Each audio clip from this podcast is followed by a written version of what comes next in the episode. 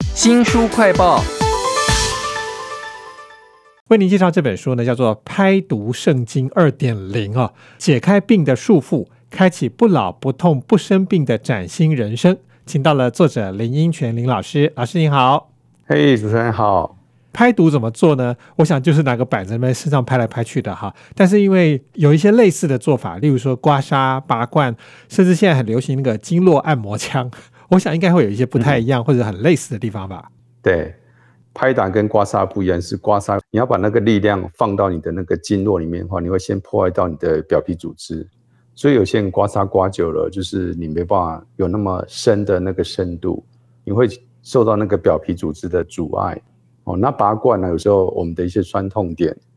那个都是牵扯啊肌肉之间的那个拉扯出来的，所以有时候你就是会盲目。可是你在拔的过程啊，那只是一个局限，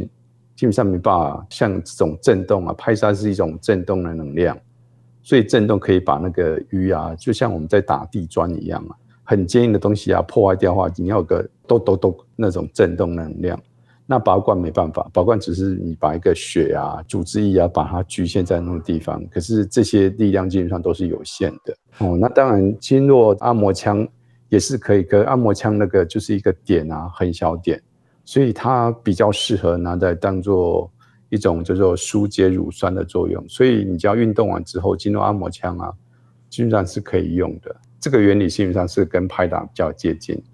林英群老师一开始就把拍读啊怎么拍，他跟别的做法的差异做了一个很清楚的介绍。我觉得面积啊、深度啊，甚至它可能会出现的反应啊，其实都应该要再看这本书的详细的图解比较清楚。甚至你有推荐说，不能用木头的拍打，要用细胶的工具来拍打嘛，对吧？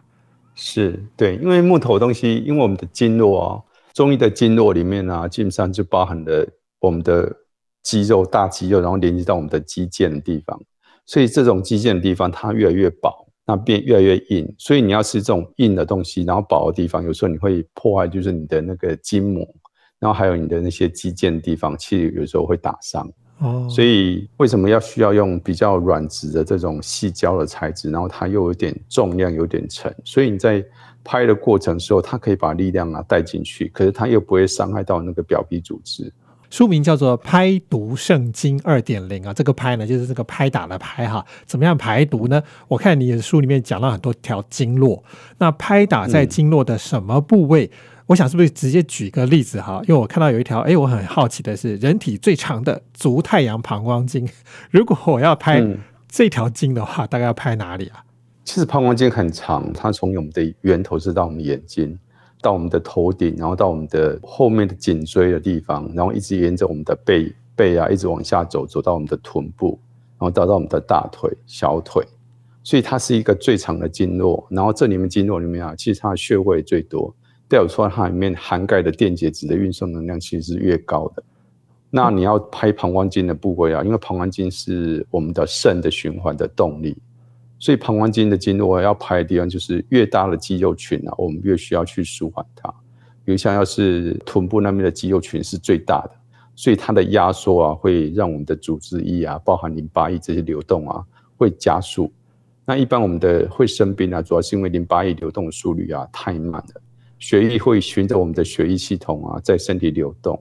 可是淋巴液啊是没有像这种有固固定的管道。所以一般的淋巴液的流动速率只有血液的十分之一哇！所以你要加速你的淋巴液的流动的话，基本上就是让你的肌肉有个很通畅的状态下，你的淋巴液的组织会比较快，可以带动你的整个免疫的循环，还有这种修复组织的循环。臀部要是堵塞的，最常引起我们一般人的痛就是你会有腰酸，脊椎那边呢会容易产生椎间盘会被压缩、滑脱，或者是长骨刺。所以，要是这种腰的问题、脊椎的问题，基本上你要先把你的臀跟你的腿那一段啊，就是臀部是我们的大肌肉，所以越大的肌肉啊，它能够藏的这种淤堵啊、淤沙会越多。你只要把它绷紧啊，就是可以把它拍开来之后啊，拍掉之后，那个淤出来之后啊，你会发现你的肌肉整个是松开来的。哇！所以一旦松开来之后啊，你的腰的那个紧迫感就不见，也不用。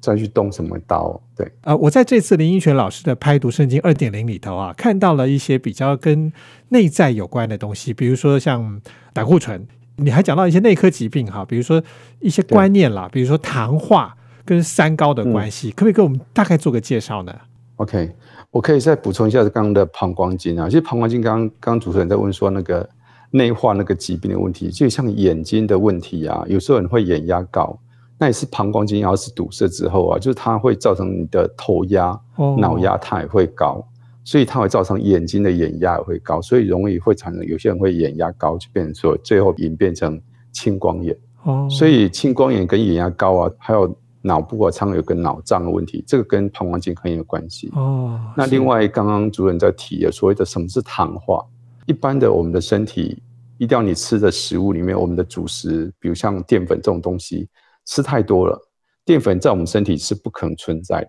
我们身体只会存在所谓的葡萄糖，所以它会转变成血糖。葡萄糖在我们身体最多只能大概储存大概六百公克左右，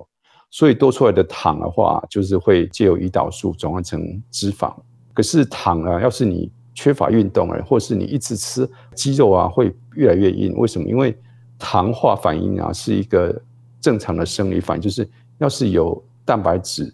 有糖、有温度、高温，它就会产生所谓的糖化反应。糖化反应最常见的东西在食物上会常见，比如像我们烤肉，甜甜的烤肉酱在那个肉上面，然后送到烤箱里面去烤，这时候温度你会忽然表面有一层很脆的，然后里面是 juicy 的，就是一个好吃的。所以糖化反应呢会反映在我们身体，就是你会肌肉僵硬，你会血管容易病变，因为血管是蛋白质。然后跳是你的血糖过高，为什么会血糖过高？因为有些人是胰岛阻抗，所以他的身体的细胞、脂肪细胞对胰岛素已经不敏感，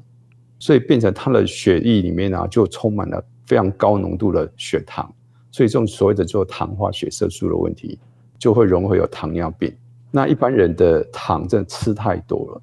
都因为你一天吃三餐，你的主食都有糖，可是你不运动。我们一般的上班族就坐着坐一整天，还有很多女性朋友或是男性朋友年纪大了，他根本不运动啊，只担心你会觉得饿。其实身体饿的话，基本上也可以不用吃，就是你可以让你的身体啊稍微断食一下。饿完了，你会有所谓的升糖素，会驱使你的肝脏啊去代谢那个脂肪。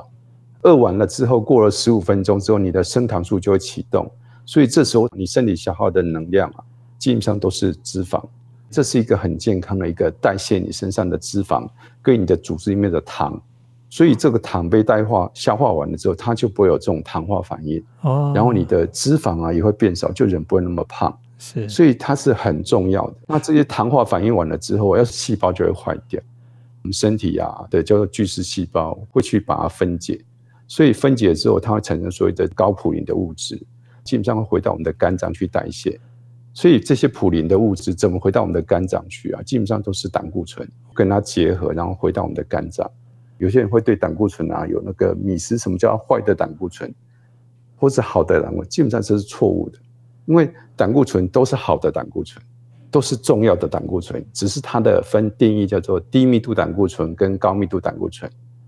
所以低密度的胆固醇呢，是从我们的肝脏分泌出去的。所以它有个作用，叫做结合自由基，就像刚的普林，它也是一种自由基，或是你的乳酸结合之后，它会往你的肝脏回流，回流的东西啊的胆固醇，我们称为高密度胆固醇。然后它是把这些自由基啊卸载了之后，留给肝脏代谢之后啊，这个胆固醇啊就变成是低密度胆固醇，再次从你的肝脏啊释放出去。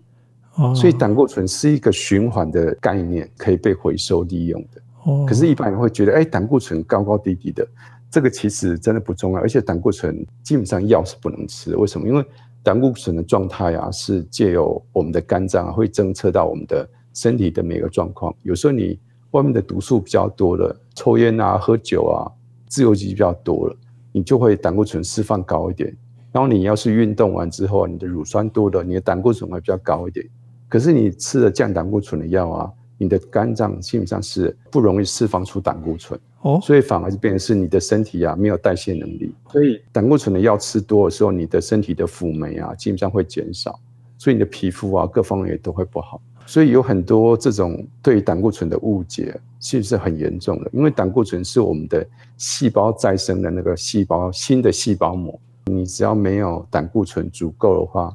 你的身体是不会有新的细胞再生的概念。对于这种生病的人来说，他没有办法。借由自己的这种再生能力啊，把它恢复。是林英权老师其实推动这个拍读啊，已经非常多年了啊，想必也看过非常多的状况，然后很多心得都写在这一本《拍读圣经二点零》里头。谢谢您，嗯，谢谢您，也请记得帮我们新书快报按个赞、分享以及留言哦。我是周翔，下次再会。